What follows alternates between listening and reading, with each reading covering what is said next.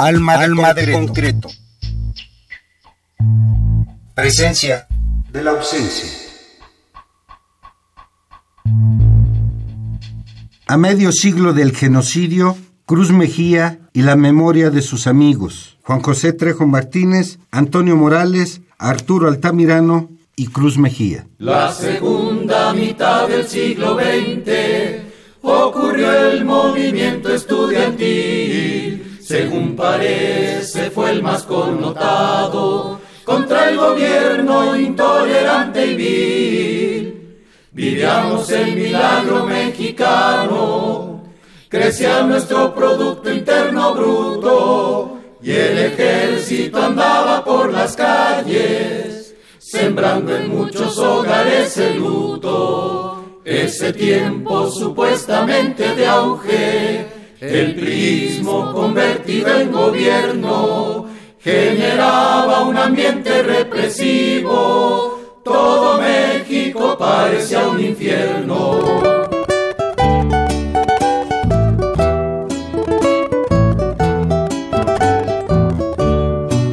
La juventud quiso decir ya basta al demonio con tanta represión. Queremos participar construyendo nuestro propio modelo de nación. Eso no quiso entender el prismo y un autócrata como Díaz Ordaz decidieron mejor bañar en sangre un país que luchaba por la paz no ceder nada en su poder omnímodo, evidencia del autoritarismo, no permitir ninguna acción política que no fuera en los cauces del prismo.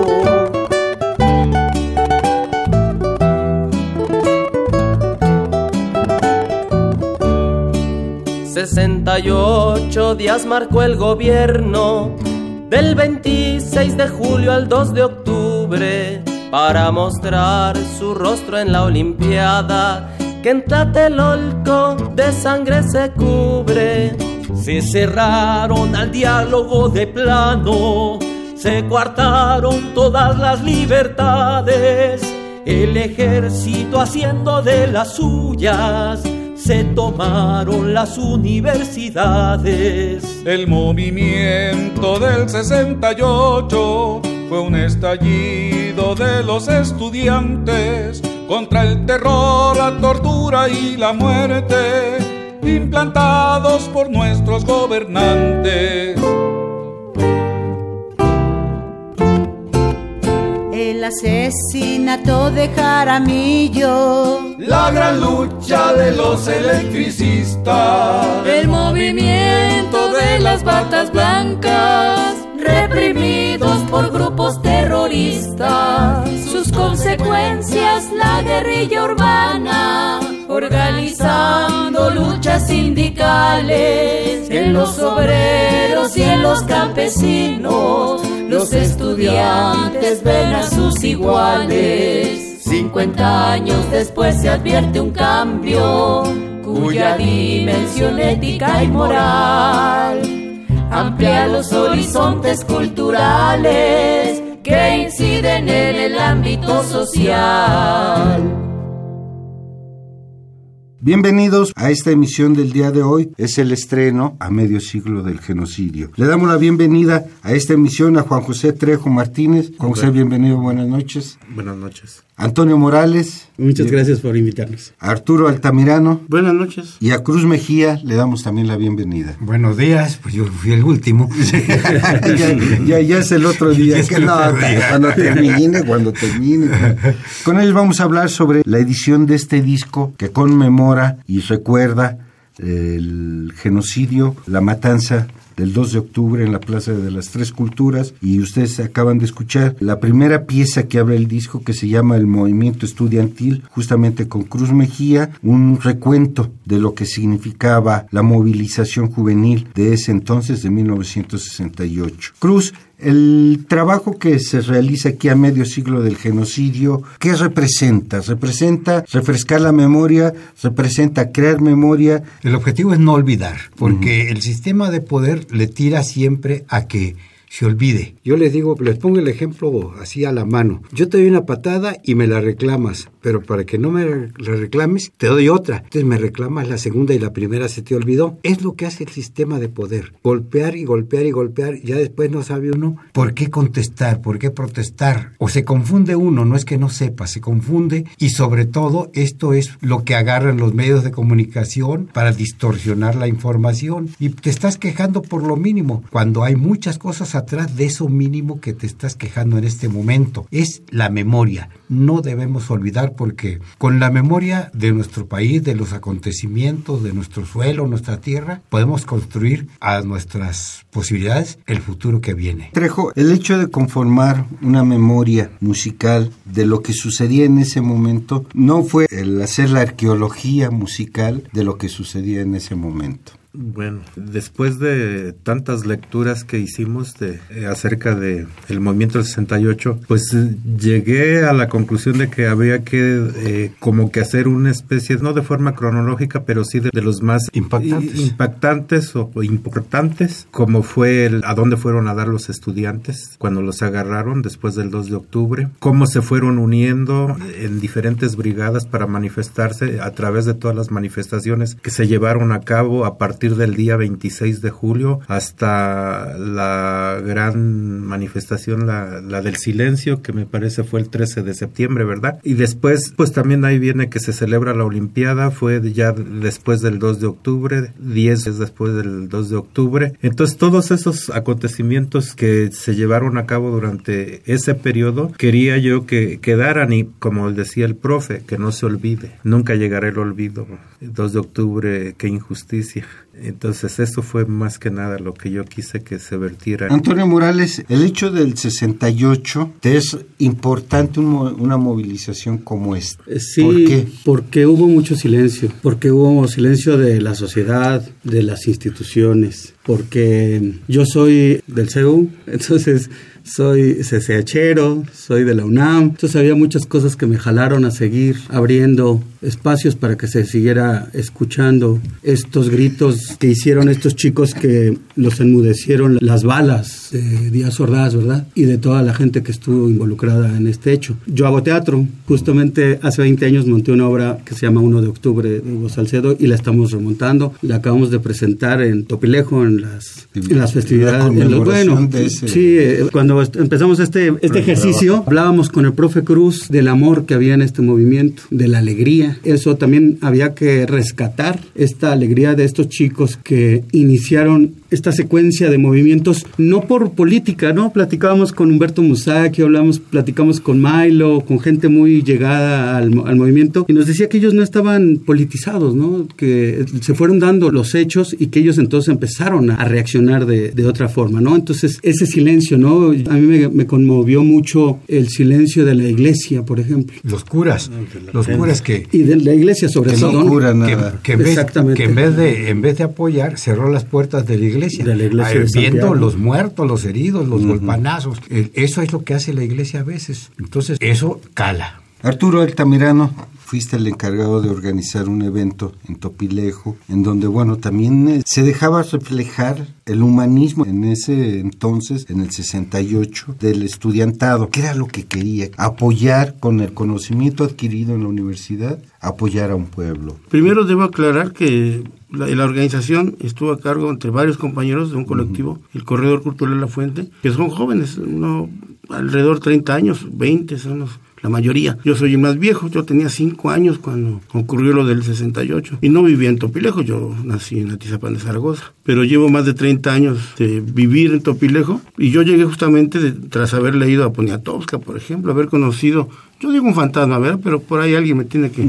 si alguien del auditorio conoce al ingeniero agrónomo Mario Enríquez Frazzinetti, egresado de la Universidad de Chapingo, como ingeniero agrónomo, él fue el que me fue a ver a la Superior de Música cuando yo estaba en un horario que no tenía que haber estado, debía haber ido a trabajar. Por alguna razón llegué temprano y a mí me cautivó su, su charla en el sentido que Topilejo era un pueblo aguerrido, que andaban eh, armados incluso, ¿no? Yo llego en, ese año, en el 85, después, huyendo del temblor, llego a Topilejo y radico ahí y nunca encontré a este hombre que me dijo que vivía tres kilómetros afuera del pueblo, en el campo experimental La Veleta. Me hice de unos amigos para buscar este lugar, jamás lo encontramos. Y eso fue lo que me hizo llegar a Topilejo. Pero digo, a mí me cautivó esa imagen de un pueblo en el que no se dejaban y que andaban armados. Cuando yo llegué al pueblo, pues no era eso. Y el evento que sucede ahí, que es el accidente de malos recuerdos, con mucha muerte, mucho herido, pero además eh, el accidente en Topilejo sí marca una dinámica social, una dinámica dentro del pueblo y además en una reacción de los estudiantes en apoyo a Topilejo. Fue un verdadero romance lo que se dio en Topilejo con, con el, eh, Consejo Nacional de Huelga. para, quiero antes decir que para llegar a Topilejo tenemos que saludar a la huesuda. Si llegamos por la federal está el Cantil, un, prácticamente un cementerio de autos. Hace algunos años se hicieron una investigación y se encontraron gente que había desaparecido por años. Puede encontrar ahí en el Cantil. Y del lado de Xochimilco, que es donde ocurrió el accidente, hay que pasar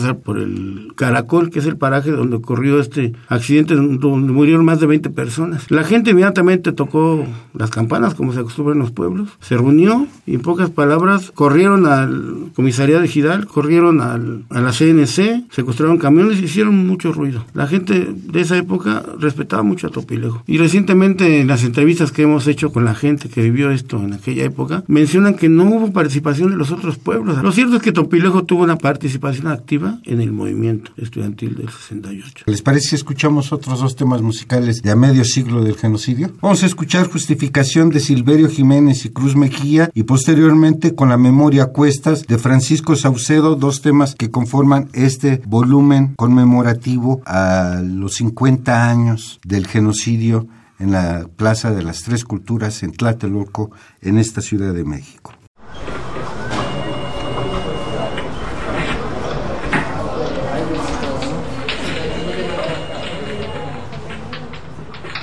Hará uso de la palabra el presidente de la República, licenciado Gustavo Díaz Ordaz.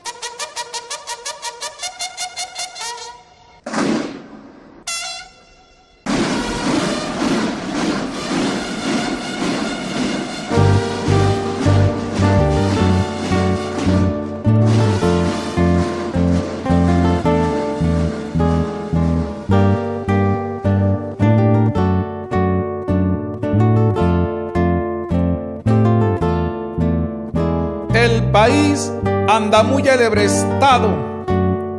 Hay protestas y huelgas donde quiera. Es preciso que veamos la manera de aplacar a tanto desocupado como le corresponde a nuestro Estado cuidar su buena imagen hacia afuera ignoran todo lo que les espera. Lo que se haga está bien justificado.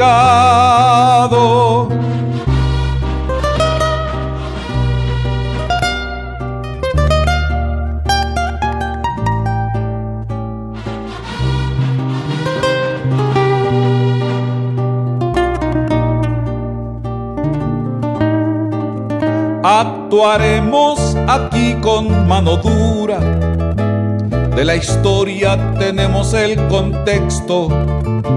La Olimpiada, señores, la Olimpiada. La Olimpiada está ya comprometida. La maniobra, claro que está segura. Cualquier pleito servirá de pretexto. Verán que el 2 de octubre verán que el 2 de octubre, verán que el 2 de octubre no se olvida.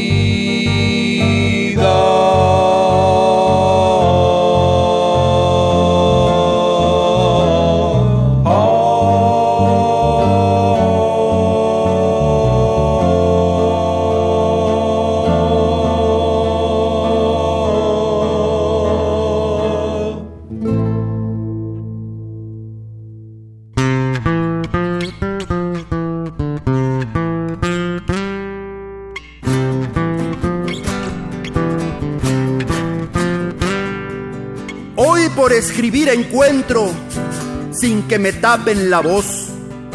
Esos que con furia atroz apretaron muy adentro, sin saber que en este centro de la tierra ensangrentada crece más la hierba amada con esperanza de vida, que aunque la tengan prohibida, siempre nos es anhelada.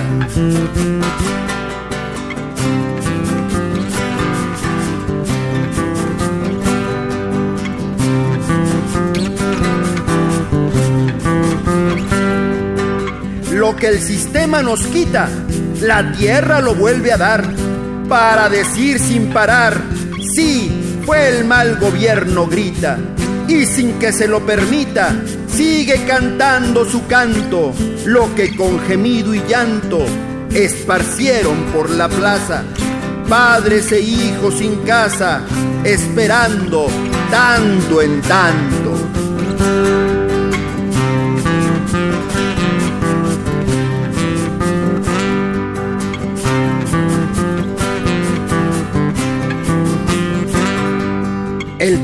Que todo cura también nos recuerda y ama tanta juventud de alma que con sus pasos perdura, conteniendo la cordura del que quiere vida y paz.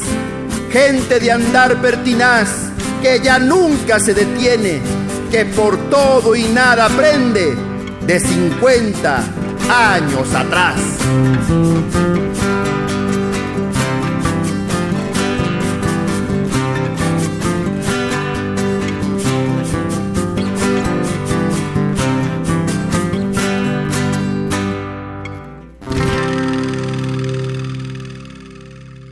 Hemos escuchado con la memoria Cuestas de Francisco Saucedo y anteriormente Justificación, una obra de autoría de Silverio Jiménez y Cruz Mejía. Y les recordamos que estamos platicando con Juan José Trejo, Antonio Morales, Arturo Altamirano y Cruz Mejía, cuatro de los responsables de que existe este memorial que fue editado en 2018, en este año. ¿Hace cuánto, Mejía? El 26 de de julio justamente. Nos adelantamos un poquito en la presentación, pero era conmemorar la fecha, la fecha clave, el inicio. Hubo antecedentes, pero formalmente, si se puede hablar de una formalidad, el movimiento empieza el 26 de julio. Y pues coincidentemente son 68 días del 26 de julio al 2 de octubre. Esto tenía que acelerarse porque el gobierno ya lo tenía planeado, tenía que buscar siempre una justificación cómo dar el golpe. Entonces cualquier cosa iba a ser pretexto, solo que había que acelerar porque venía la Olimpiada y teníamos que tener una cara fresca, una cara limpia, alegre, un disfraz ante el mundo. ¿Hubo alguna exigencia de tu parte en la coordinación de Cruz Mejía y la memoria de sus amigos? ¿Les pediste algo que hablaran, que tocaran tales temas? Sí, revisamos. Fue un taller Empezamos con unas conferencias para irnos informando, encontramos documentos, leímos los libros que estuvieron a nuestro alcance, el tiempo era corto, entonces repartimos tareas, fulano te vas a encargar de esto, de esto tú, de esto tú, y si no puedes ahí te vamos dando un empujoncito, algunos se les tuvo que ayudar, unos más, otros menos, nos ayudamos todos y tenía que ser así, planearlo para no repetir el tema y que quedara una memoria más o menos en una secuencia porque pues eh, un disco pues no alcanza a abarcarlo todo, pero más o menos aquí estamos, partimos desde el movimiento hasta el cierre, que es el 2 de octubre, que tampoco acaba ahí el movimiento. Hubo más cosas, pero digamos son las fechas claves. Sí hubo reparto de temas y trabajo colectivo. Antonio, ¿qué tan libres se sintieron ustedes para proponer? Tuvo una libertad para poder crear. Los muchachos que hicieron los arreglos musicales estuvieron trabajando dependiendo de sus propuestas. El profe fue muy abierto para respetar esto y sí, eh, la idea era hacer eh, una representación general, que no hubiese solamente una, un, género, y bueno, pues quedó muy, muy bien hecho este material. Cada vez que lo escucho me doy cuenta que fue esto, fue un, un acierto que nos dejara el profe hacerlo de esa forma para que no fuera como otras propuestas que yo he escuchado, que solamente hay un género y se acabó, ¿no? No, aquí estuvo padre, estuvo, hay décimas, hay En mi caso fue un trabajo coral, este, hubo trova, hubo ska, ¿no? Esto, este Alejandro, Alejandro Ávila hizo un ska, esto, está muy padre, ¿no? Que eso es padre porque también nos refresca el tema y que lo podemos, eh, chavos que no estuvimos ahí o que ni siquiera habíamos nacido, hacemos nuestra propia propuesta, ¿no? Bueno, chavos, yo digo, yo ya, estoy tan chavo.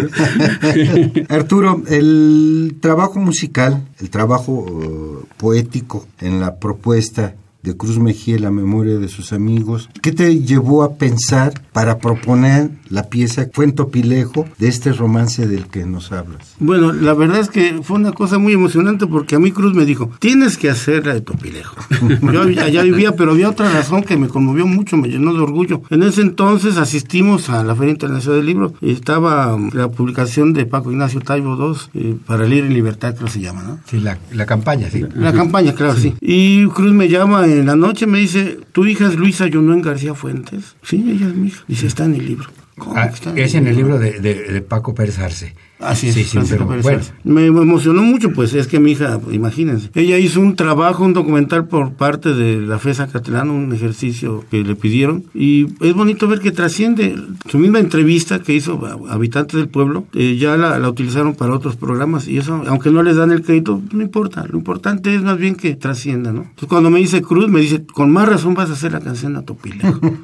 y, y es que era demasiada información, y dije, bueno, los voy a hacer dos de casílaba para que alcance a meter lo más que pueda y aún así omití muchos datos. Pero bueno, quiero aprovechar también porque somos coautores de este Antonio Morales Armas que acaba de hablar y yo en el tema de ¿Conoces el sonido del silencio? De la pieza coral porque eh, la música se dice que es mía, pero francamente la idea es, es, totalmente de Antonio, porque él me iba diciendo lo que quería y yo lo iba escribiendo. Para empezar, él quería un coro mixto. La obra es una vez para coro mixto a capela. Y él me decía, quiero que los bajos empiecen silencio y le respondan los tenores y que las sopranos, que los... Entonces él me dio la idea, yo nada más lo que hice fue darle vida, a, estructurarla. Nada más. Sí me dice, oye, le dice, pues sí, pero en, lo que él me iba diciendo. Desde luego, él no es músico, o al menos no este como yo, que se supone que soy más músico. Pero toda la idea es de él, ¿eh? De verdad, incluso cuando le mostré los primeros este, bocetos, mira, ¿te gusta menor o te gusta menor? No, pues este me gustó más menor, ya. Y lo fuimos conformando. Ahí está el que me... Juan José Trejo, el espíritu del ejercicio de medio siglo del genocidio me hace pensar en dos momentos de la movilización.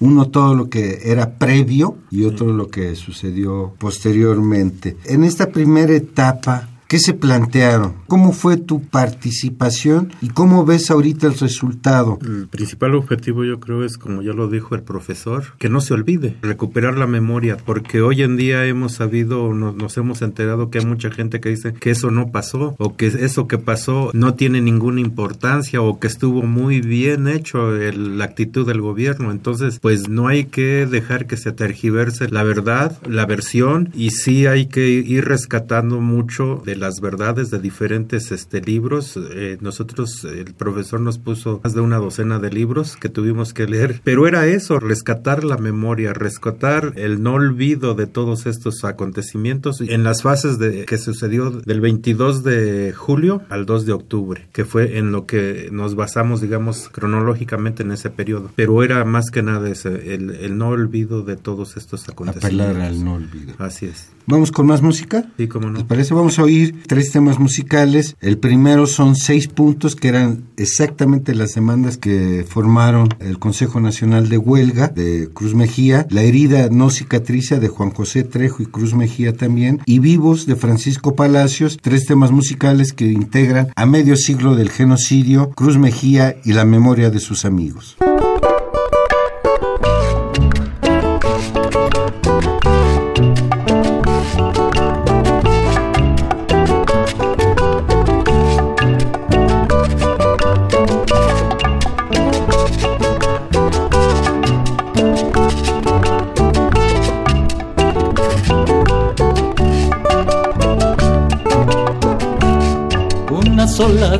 En concreto es el cese de la represión, el desmantelamiento completo del aparato de ejecución, destitución de Cueto Ramírez y también de Raúl Mendiolea, los culpables de nuestros sentires y que han puesto la cosa tan fea.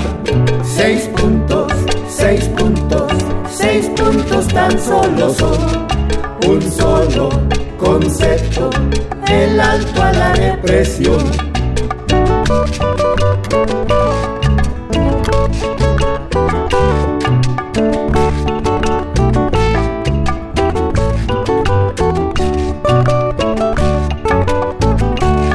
Extinción de cuerpos granaderos y no crear más cuerpos semejantes de los que actúan con golpes certeros, reprimiendo a los manifestantes. Son los únicos agitadores, la miseria con la represión. Y nuestro movimiento, señores, es pacífico, no hay discusión. Seis puntos, seis puntos, seis puntos tan solo son un solo concepto, el alto a la represión.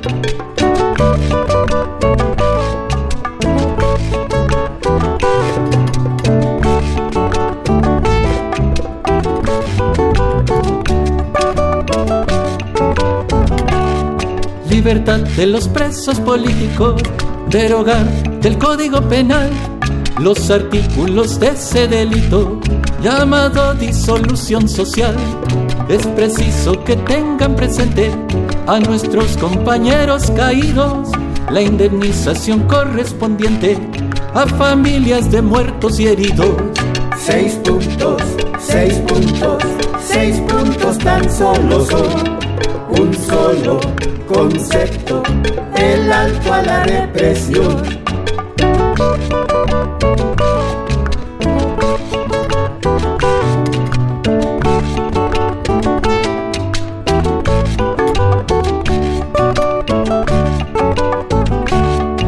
Por último se pide a sí mismo deslindar responsabilidades por los desmanes y el vandalismo que efectuaron las autoridades.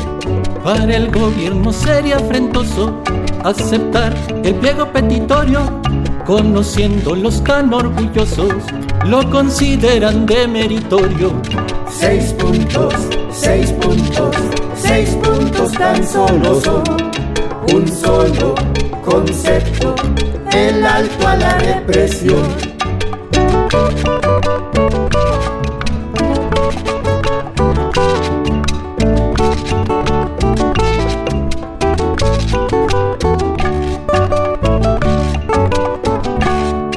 Al Zócalo en un martes 13 eran tiempos presidencialistas. Al gobierno eso no le parece y se agarra de los periodistas. Insidia si teníamos permiso, con malicia la prensa vendida. Con nosotros no hay ningún sumiso, nuestra marcha ya está decidida. Seis puntos, seis puntos, seis puntos tan solo son un solo concepto, el alto a la represión. Seis puntos, seis puntos, seis puntos tan solo son un solo concepto, el alto a la represión. Seis puntos, seis puntos, seis puntos tan solo son un solo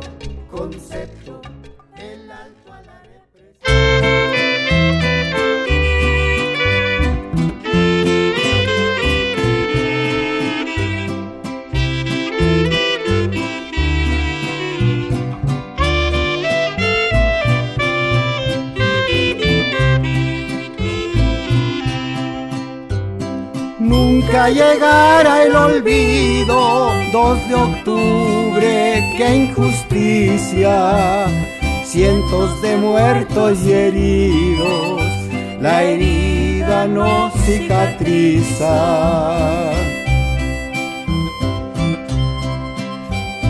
Muchos se fueron uniendo, jóvenes en rebeldía, brigadas que iban creciendo y en las marchas la alegría.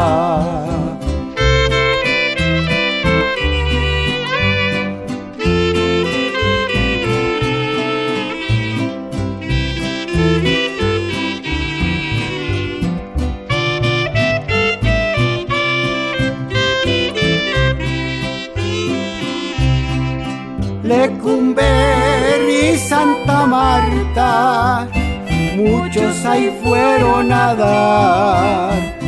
Toda la prensa nefasta el crimen quiso ocultar. Mas nada se ha perdonado, los crímenes van prescrito, el pueblo con su legado en libros lo tiene escrito.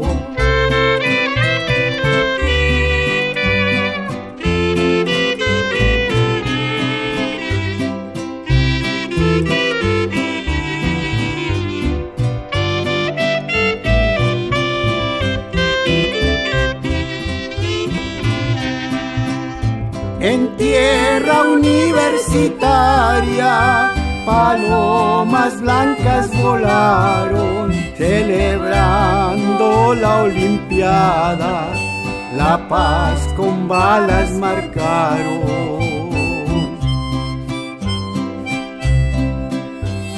Plaza de las Tres Culturas, flores se vieron brillar, adornando sepulturas eso no se va a olvidar.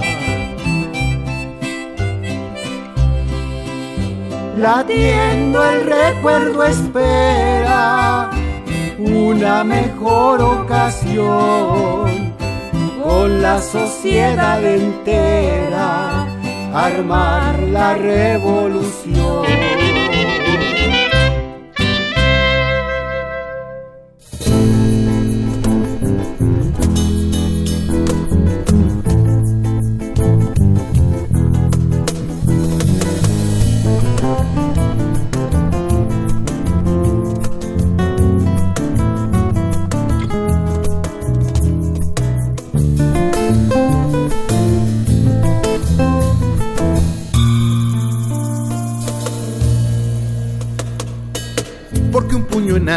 Defendiendo la razón, siempre es reprimido a traición por las armas del sistema que ha preñado nuestra patria de una dictadura en corrupción.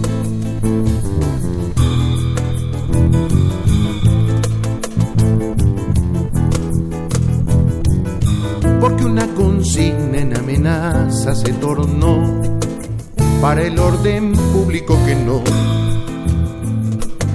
se había transgredido según palabras de Estado, un Estado en putrefacción. Vivos, los siempre vivos, los desaparecidos reclaman la verdad. Vivos protestaron unidos, ay unidos cayeron al lado de su voz.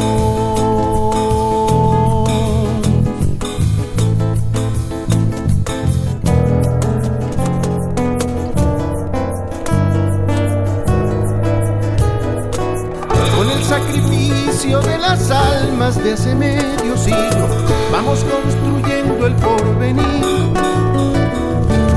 Aunque los culpables de la sangre derramada rindan cuentas en otro existir, hoy la historia nos trae el recuerdo derrumbado del mortal manotazo del Estado. La misión será recuperar esa memoria que no se vuelva nunca a repetir. Vivos, estamos vivos, cuidando nuestros nidos del gran depredador.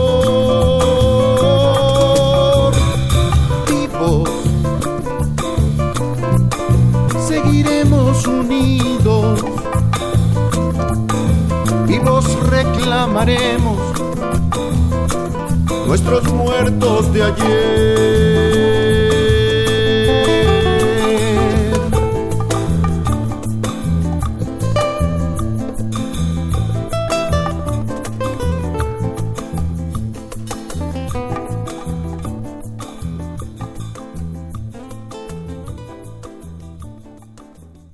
Francisco Palacios escuchamos Vivos anteriormente de Juan José Trejo y Cruz Mejía, La herida no cicatriza y abrió este bloque seis puntos de Cruz Mejía que recupera esas demandas estudiantiles que realmente no eran complicadas, ¿no Arturo? Pues no, en realidad no, no era complicado, pero el gobierno lo complica. Había una cerrazón total a no dar nada. Era preferible darte un golpe a darte una pequeña solución. Las demandas que conformaban los estudiantes era la destitución de dos personajes siniestros de la policía que intervinieron en la masacre en lo, toda la represión previa que hubo también. Así es. Es interesante esto que dices y yo quisiera reiterarlo porque la gente cree que la masacre se dio en Tlatelolco. La gente cree que fue la única matazón. Y a lo largo, en el proceso de esto que acaban de mencionar mis compañeros que dice don Cruz Mejía, pues hubo varias y, no, y hubo muertos en todas ellas. Entonces, que los estudiantes pidieran la destitución de estas personas no era gratuito. Eso fue algo que, digo, yo, estaba muy chiquito, tenía cinco años, pero al paso de, de, los años eh, documentándonos y leyendo y enterándonos, pues la verdad es que no era este, una exigencia descabellada, ¿no? Era lo menos que se podía hacer. Antonio, el ejercicio que hicieron ustedes aquí, ¿qué tanto tuvo que ver esa historia que no se cuenta y esa historia que se cuenta?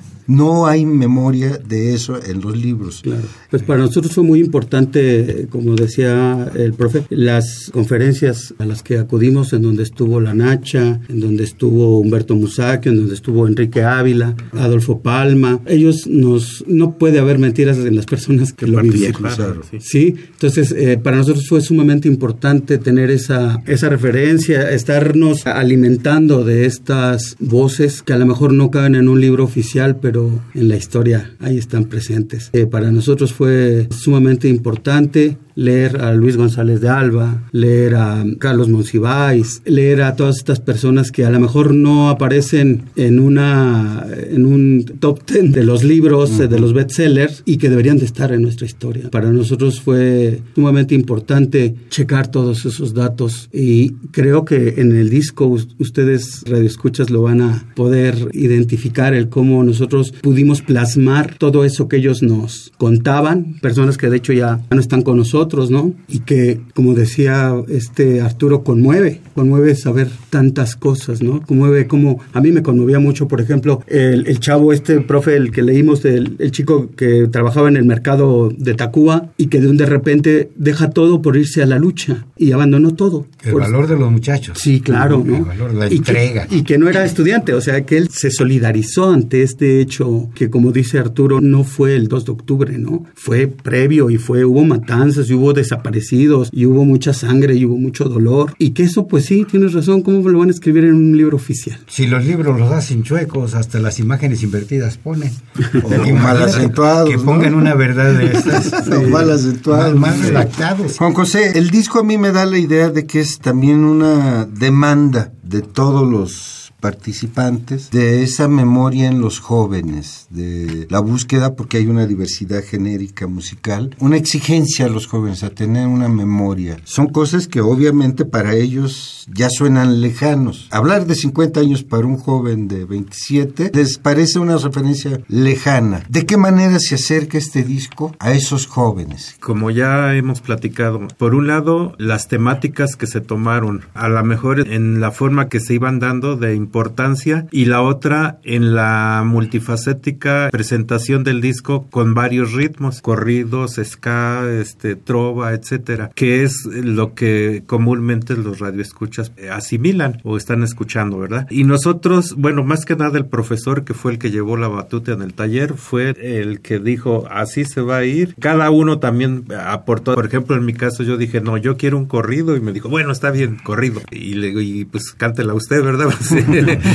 ¿Por qué no lo corrió? Y, así, se, corrido, ¿eh? y así se fueron, se fueron dando, ¿no? Para que hubiera como esa variedad, multiplicidad de, de ritmos y que no fuera tan monótono y que además este, las letras en cada uno de esos pues este, tuviera un mayor apego o que la gente se interesara por la letra también. Creo yo que, como bien lo dices, pues sí, hoy en día la mayoría de la gente es de 30, 35 años, lo está escuchando y si lo leyeron dicen pues vamos a ver si es cierto. Y los que tienen 25, 26, pues a lo mejor todavía están incrédulos, ¿no? Pero bueno, eso, eso es lo que creo yo que pues fue el aporte, ¿no? Del, del disco. A mí me sorprendió mucho la presencia de la hija de una compañera que interviene en esta grabación, la hija de Adriana, que estuvo presente ahí, que lo presentamos el 25 de julio, y estaba conmovida la muchacha. Le impactó y es una muchacha de 20 años promedio, 22, algo así. O sea que sí hay sensibilidad todavía. Lo que pasa es que el sistema de poder se empeña en borrar la memoria, se empeña en distorsionar todo esto. Entonces nuestra obligación es reforzar, sí pasó y sí fue así,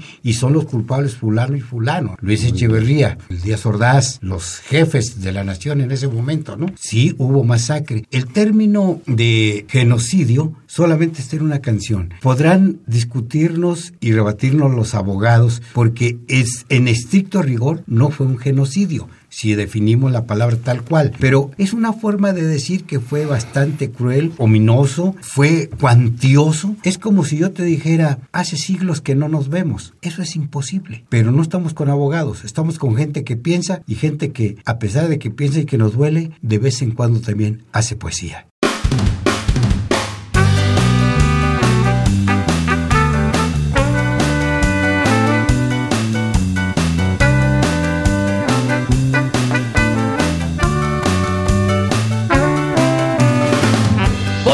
Algarabías en las calles, en las plazas, donde convergen las masas, cosa de todos los días. Fueron muchas alegrías que nos brindó el movimiento. Todo el mundo iba contento a cumplir su cometido. Se sentía comprometido del momento.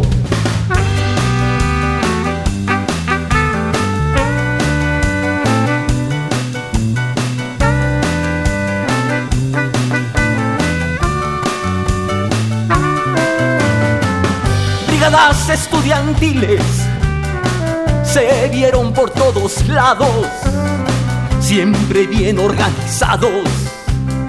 Eran cientos, eran miles desafiando los fusiles con valor e inteligencia, patriotismo con vehemencia. Fueron siempre sus acciones, muy altos sus corazones, expresando resistencia.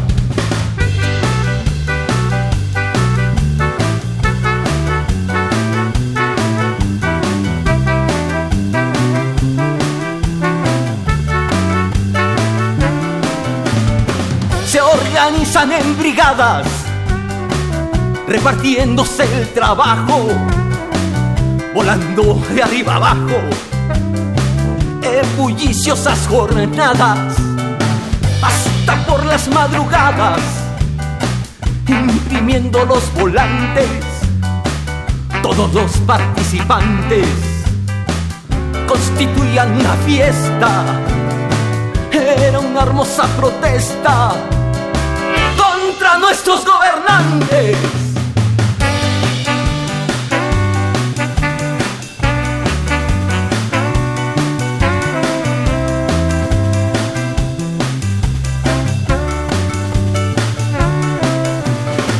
Ahí andaban los pintores, pintarrajeando camiones, los músicos con canciones, histriónicos los actores quiera, señores, se metían los volanteros, lo mismo que los boteros, todos muy comprometidos por la noble causa unidos.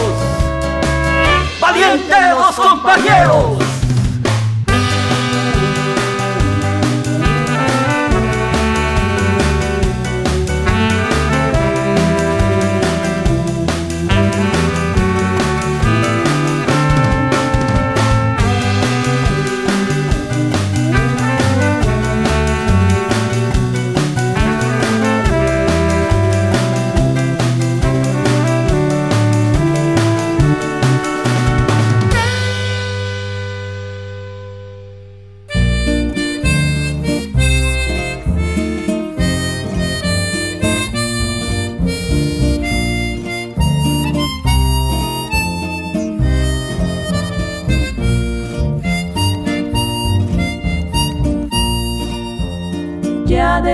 Descubrimos la píldora, vamos a ponerla en práctica para que no quede en plática lo que dice el corazón.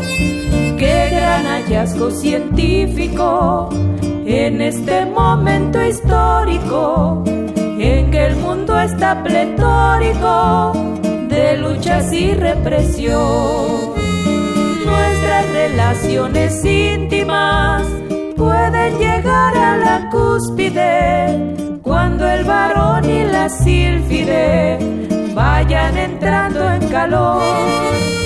Aunque el cura ya en el púlpito eche discursos erráticos, nosotros seremos drásticos en las cuestiones de amor.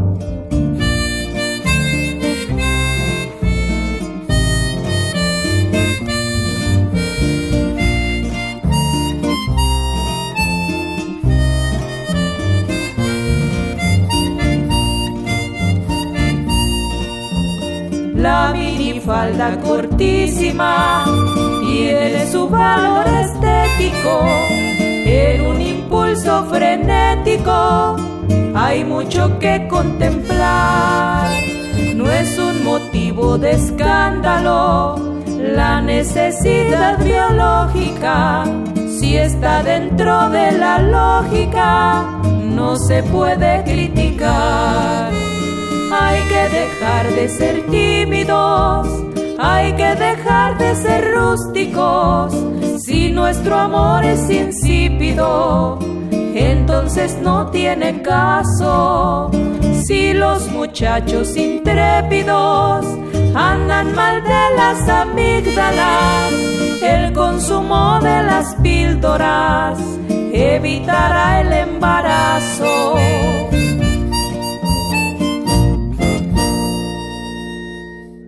Hemos escuchado Llegó la píldora de Cruz Mejía, que nos describe el ambiente juvenil de los sesentas, y anteriormente Las Brigadas, una pieza de Alejandro Ávila, también con el maestro Cruz Mejía, y les recordamos, estamos platicando acerca de la aparición de a medio siglo del genocidio, Cruz Mejía y la memoria de sus amigos, y la plática ha transcurrido hablando con Juan José Trejo, Antonio Morales, Arturo Altamirano y Cruz Mejía, cuatro de los responsables de estos 18 temas que conforman el álbum. Para ir terminando, le preguntaría, me imagino que los cuatro, los cuatro tienen hijos. ¿Qué tanto a los hijos les hablamos de lo que hacemos y en este caso del 68? Lo entienden perfectamente. Lo entienden, lo viven, lo comparten y, quieren escuchar más. A ellos les llama la atención saber y hacerse eco de todo esto. Yo, en lo particular, eh, mi hijo eh, tiene 35 años, mi hija tiene 29 años. Mi hijo ha leído mucho del 68 por lo mismo, ¿verdad? Y a mi hija le he platicado de todo esto y entonces me dice es que no es posible, ¿no?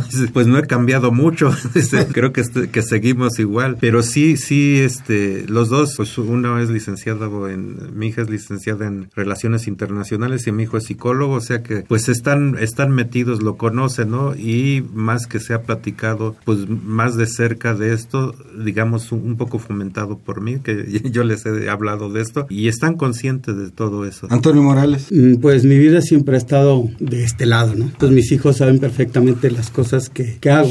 Pues me han visto en el escenario, siempre poniendo la voz de los, o tratando de alzar la voz de los que no se puede, no pueden ser escuchados. Y para mí esto fue el mejor pretexto para traer este tema a la vida de, de mi familia primero y de, de mi país, ¿no? Entonces ellos saben perfectamente, ellos están empapados de esto y sé que lo están y lo disfrutaron cuando lo escucharon. Arturo Altamirano. Pues yo no Sacrité y Metzeri, 31, 27 y 25 años. Desde chiquitas yo las jalaba a que me ayudaran a hacer grabaciones. Y es muy, es muy bonito para mí, por ejemplo, la mayor de ellas, que es la más politizada, incluso más politizada que yo, que pues se va a las marchas, ¿no? En Ayotzinapa, en Ayotzinapa coincidimos, por ejemplo, ¿no? Y entonces, pues para mí es un orgullo las tres, porque las tres son muy conscientes. Ellas crecieron con mis canciones. Detestan el maltrato a los animales, que se ensucie el medio ambiente, las injusticias sociales. Yo las eduqué con mis canciones. Entonces, pues eh, yo, yo, creo que sí, no, no es el común denominador de los jóvenes, pero porque pues su papá siempre lo vieron pegando de gritos en, marchas. Entonces, no, no creo que sea, como digo, el,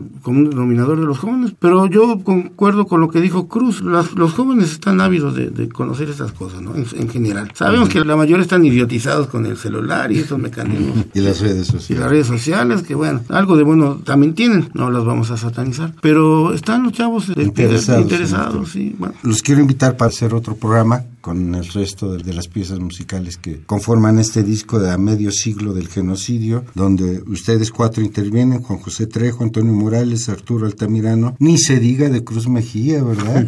Ese tiene la cuchara metida en todas las cazuelas, ¿verdad, Cruz? Pues hombre, si no, ¿de dónde agarro?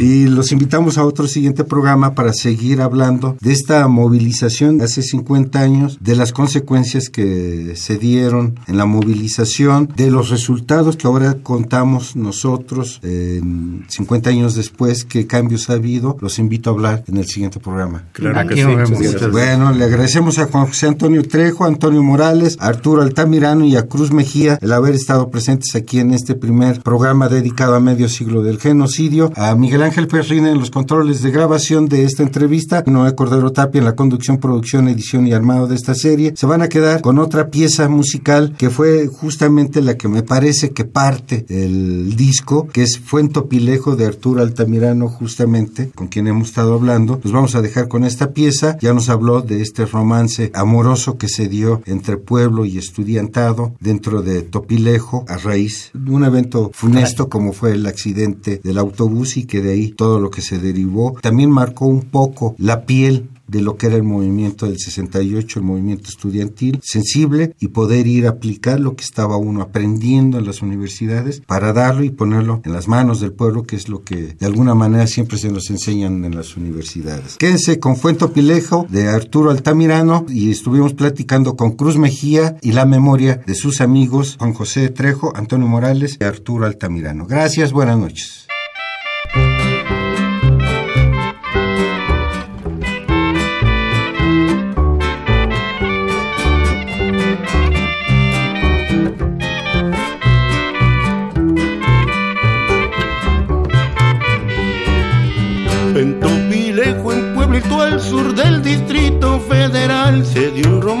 Que de contar. Es una historia sorprendente lo que ahora voy a decir, pues sucedió eso en el marco del movimiento estudiantil. Todo empezó en un accidente que ya era un tema común, donde había muerto mucha gente. Imaginen la magnitud por camiones destartalados e imprudencia al manejar por un camino en mal estado que no querían reparar. Fue en pueblito viejo, donde la gente sabe sembrar. Fue en Topilejo y no está lejos. Si quieren vamos, hay que almorzar. Los habitantes de aquel pueblo se empezaron a juntar. Las campanadas en la iglesia los llamaron al hogar. Destituyeron a Gidales, corrieron la CNC, secuestraron varios camiones exigiendo resolver. Pero faltaba un ingrediente maravilloso en verdad, fueron a pedir ayuda a los de la universidad. Como respuesta a las brigadas comenzaron a llegar economía, derecho y medicina fueron a ayudar. Fue en Topilejo, pueblito viejo, donde la gente sabe sembrar. Fue en Topilejo y no está lejos. Si quieren vamos que almorzar. Los con su apoyo hicieron al pueblo avanzar. Agricultura, medicina y leyes para asesorar. Agradecido todo el pueblo, comida les fue a servir. Por eso muchos estudiantes se quedaron a vivir. Les consiguieron dos casas, una villa Flores Magón y Quinta Rosa, Luxemburgo. Lo digo con emoción del movimiento a las escuelas. Luego fueron a informar, los campesinos en correspondencia fueron a marchar.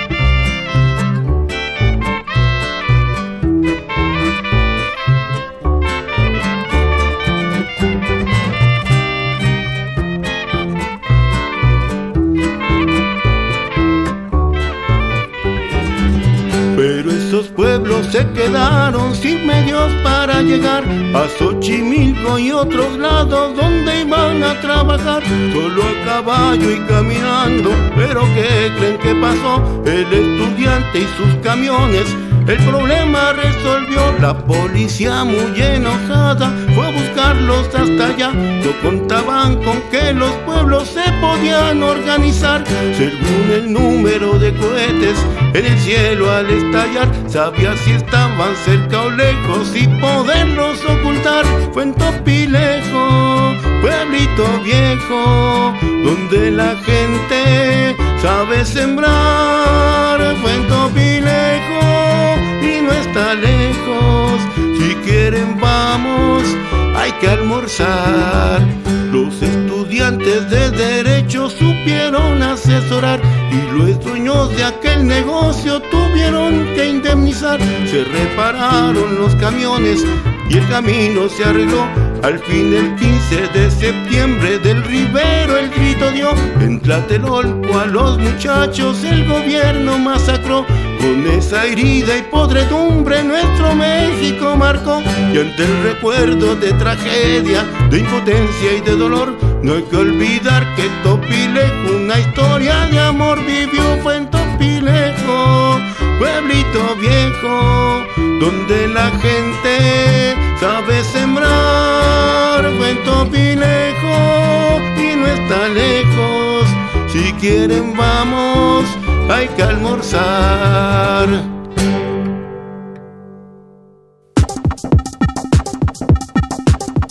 Alma, de, Alma concreto. de concreto. Presencia de la ausencia.